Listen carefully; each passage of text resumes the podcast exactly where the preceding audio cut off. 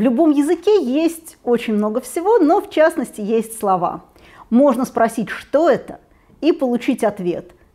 Камень или лужа или лыжа.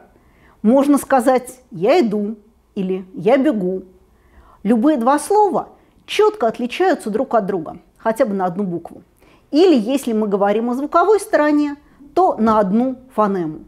Одно дело жесть, а другое дело месть, или тесть, или честь.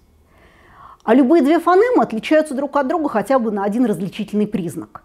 Вот, например, возьмем слово «жесть» и слово «шесть». Они отличаются друг от друга звонкостью глухостью своего первого согласного. Так что между словами никогда не бывает промежуточных случаев. Это всегда либо одно слово, либо другое, и никак иначе.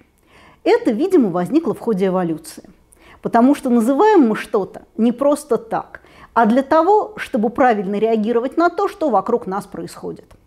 Слово связано с представлениями о соответствующем предмете. И это было видно, когда стали исследовать живой работающий мозг в томографе.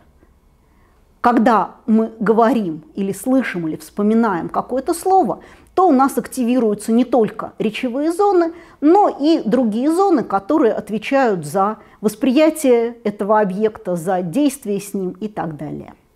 И поэтому у человека есть представление о том, что каждая вещь должна иметь имя. Любое действие, любое свойство, что угодно. При этом, соответственно, разные вещи должны иметь разные имена. А одинаковые имена имеют, конечно, одинаковые вещи. Ну, раз они называются одинаково, да, то они, конечно, одинаковы. Так что получается, что когда имена разные, то и вещи должны обязательно чем-нибудь различаться. И различаться очень четко, так же, как различаются слова, без каких-то промежуточных элементов. Но между тем в жизни довольно часто бывает все совсем не так. Вот, например, если вы летом поедете к морю, попробуйте нарисовать границу между морем и сушей. Ну, там, мелом провести по прибрежной скале или ниточку положить на берегу. Попробуйте. А потом через полсуток вернитесь к тому же месту и посмотрите, где будет ваша граница. Вы можете уронить камень так, что он утонет в море, а потом через полсуток прийти и увидеть его лежащим на суше. Но не потому, что его кто-то вытащил или он сам выполз. Он лежит вот ровно на том же месте, куда вы его уронили. Но тогда это было море, потому что был прилив. А сейчас отлив – это суша. Что же это за место такое? Море или суша или что вообще? У тех, кто специально изучает эту область, есть даже специальное название для этого – литераль. Те, кому случалось сталкиваться с соревнованиями по спортивной ходьбе, знают, насколько нечеткой может быть граница между идеей идти и идеей бежать. Поэтому в спортивной ходьбе существует субъективное судейство. У разных людей взгляды на один и тот же факт могут несколько различаться. Разным будет в разных случаях ответ на вопрос из «Алисы в стране чудес», когда вторник становится средой. С точки зрения железнодорожных билетов – в 00. С точки зрения телепрограммы – где-то между тремя и четырьмя часами ночи. И такого полно. Чай еще теплый или уже горячий, ну для кого как. Четыре часа по полуночи, вот я сказала четыре часа ночи, а кто-то скажет четыре часа утра, для него это уже утром. Особенно много такого промежуточного в эволюции. Когда что-то одно сменяется чем-то другим, то в промежутке, естественно, будет много всего промежуточного. Такого, что нельзя отнести ни туда, ни сюда. Но что же это такое промежуточное? Как оно должно вообще выглядеть? И тут снова мы оказываемся в плену у языка. Конечно, промежуточное – это то, что соединяет в себе детали первого и второго. Какие детали? Конечно, такие, которые можно назвать словами – и вот мы берем тело, например, утки, представляем к нему голову крокодила и получаем вот такую крокоутку, которую вы сейчас видите на экране. Смотрим на это и понимаем, что не, не взлетит. Ну, значит, промежуточных звеньев не бывает, и вся ваша эволюция – это просто ерунда. Но на самом деле промежуточные звенья вполне бывают.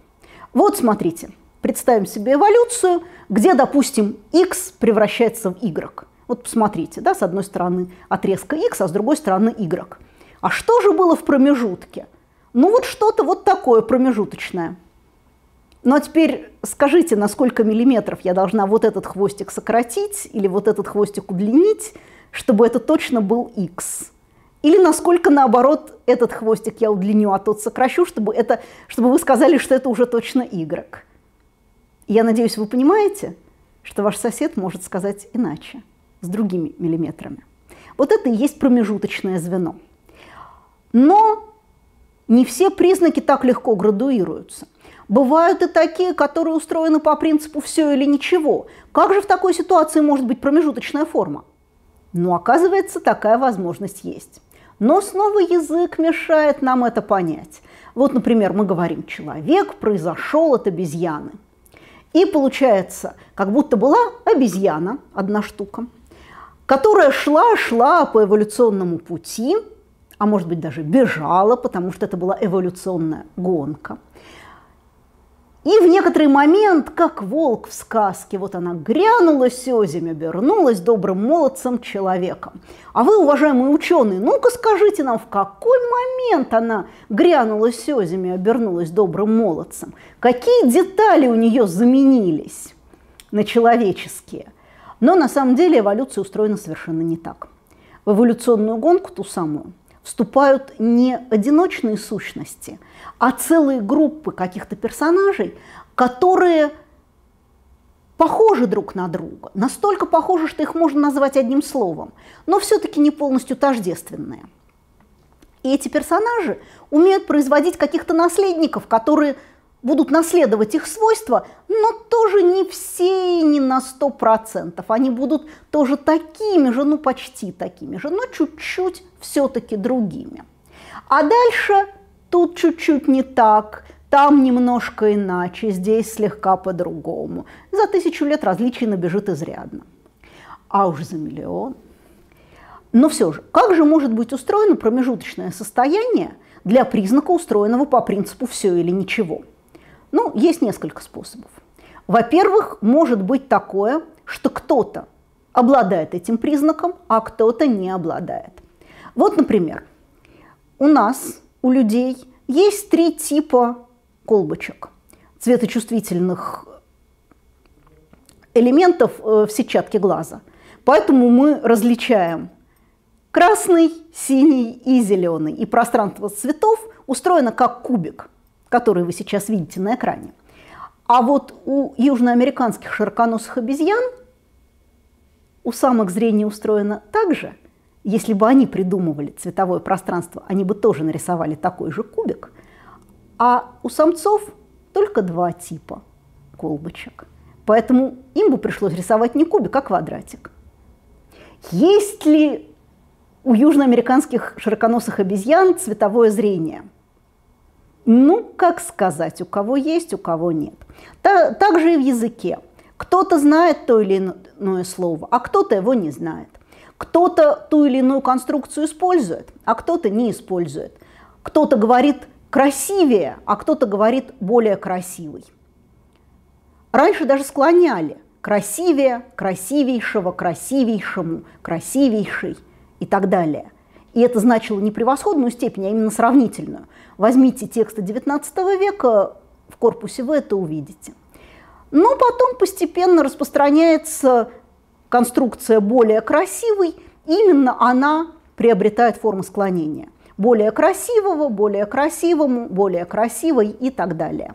А формы красивейшего, красивейшему и так далее обретают, наоборот, именительный падеж, красивейший. И это все становится превосходной степенью. Другой пример с произношением. Где-то веке в X все восточные славяне – Э, произносили слово, например, «два» в «два» слога. Между «д» и «в» был такой особый гласный, который обозначался буквой, которую мы знаем как твердый знак. Тогда это называлось буква «ер». Э, но в XI веке мы видим, что появляются люди, которые слово «два» произносят в один слог – «два», потому что они этот «ер» забывают написать иногда. В XI веке таких людей очень-очень мало. А в XII веке таких людей смотришь, чем дальше, тем больше. Тут забыли, там не написали, где вообще этот гласный-то был да сплыл, пропал совсем. В XIII веке число тех, кто произносил слово «дыва» в «дыва» слога, постепенно сходит на нет. И это тот же самый язык или уже другой. Да, вот у кого-то есть, у кого-то нет. Частотность сдвигается, и язык меняется. Другой вариант. Как можно иметь признак наполовину выраженным, если он либо есть, либо нет. Признак есть, но в разное время и при разных условиях. Вот, например, есть ли у птицы перья? Что за вопрос, конечно, есть. А теперь посмотрите на эту картинку. Да, эти существа, которые перед вами в гнезде, это, безусловно, птицы, но не рыбки же в самом деле. А теперь попробуйте, найдите на этой картинке перья. Да, когда эти птенцы вырастут, они будут обладать перьями, но в другое время. Так что есть ли у птиц перья? Когда, как. Еще один пример. Вот крокодил. Он двигается медленно и, как полагается присмыкающемуся, присмыкается – его тело волочится по земле. Но крокодил может и по-другому. Вот посмотрите на этой картинке, он выпрямил ноги и пошел, ну, примерно так же, как ходят млекопитающие. Это называется высокая походка. Присмыкается ли крокодил? Зададим мы вопрос. Что мы сможем на него ответить? Ну, когда как. Если ему надо побыстрее, то он может вытянуть ноги и пойти на, на прямых ногах. Если надо, он может даже в галоп перейти. Со скоростью километров так 15 в час. Не убегайте от крокодила. Я говорила о букве «Ер», которая тысячу лет назад представляла собой особый славянский гласный. И оказывается, что в разных позициях судьба его была различна. Вот в слове «два» это была слабая позиция – перед гласным «а». И там его обычно не произносили, забывали, опускали. В общем, слово «два» стало односложным. А в слове «сон», например, было два таких гласных, после «с» и после «н». После «н» позиция была слабая, и его там забывали произносить. А после «с» перед слабым, редуцированным, позиция была сильная, и там его, наоборот, произносили даже не так кратко, а как-то так более отчетливо, он в результате превратился в «о». Именно поэтому у нас в современном русском языке есть э, беглое «о» – сон, сна, песок, песка и так далее. Третий вариант – самого признака нет, но есть врожденная предрасположенность его приобрести при наличии подходящих условий. Вот, например, умеют ли шимпанзе строить гнезда? Умеют, если они дикие, их в детстве этому научили. Если шимпанзе росли в зоопарке, и их никто не учил строить гнездо, то даже если их выпустить потом в природу, они гнезда строить не научатся.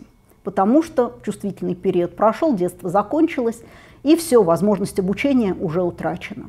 Точно так же дети учат язык. Если с ними говорят, то дети тоже заговорят. А если с детьми не разговаривать, ну или, например, дети не слышат, а с ними не говорят на жестовом языке, тогда тоже получается, что с ребенком никто не разговаривает, то потом оказывается, что ребенок выучить язык не в состоянии. Так что врожденного языка у нас нет, а врожденная предрасположенность к тому, чтобы научиться говорить, у нас есть. Поэтому есть ли у человека язык? Ну, как сказать? Если вы не ребенок Маугли, то есть. А если вы ребенок Маугли, ну, извините.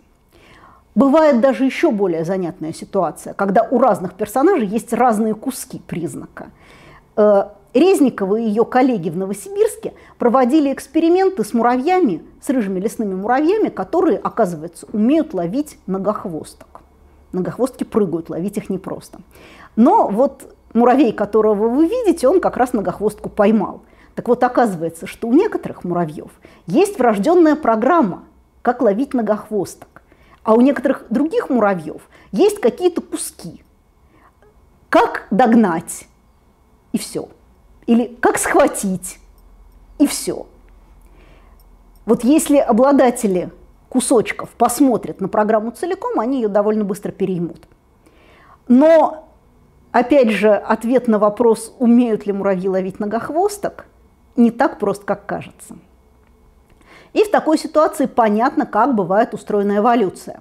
сначала тех, у кого признак есть, хотя бы частично, или легко возникает при подходящих условиях. Э, очень мало, ну потому что они появляются как-то в результате случайных мутаций. Но потом, если этот признак приносит какие-то преимущества, их становится больше. Частотность признаков популяции увеличивается, увеличивается, увеличивается, в конце концов может достигнуть 100%.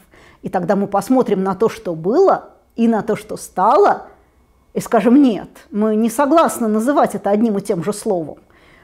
Мы назовем то, что было одним словом, а то, что стало другим словом. Ну, это называется переход количественных изменений в качественное. Так что любая эволюция – это на самом деле сдвиг частотности. Поэтому, если хотите понимать эволюцию, то не сетуйте на несовершенство нашего языка, а учите теорию вероятностей.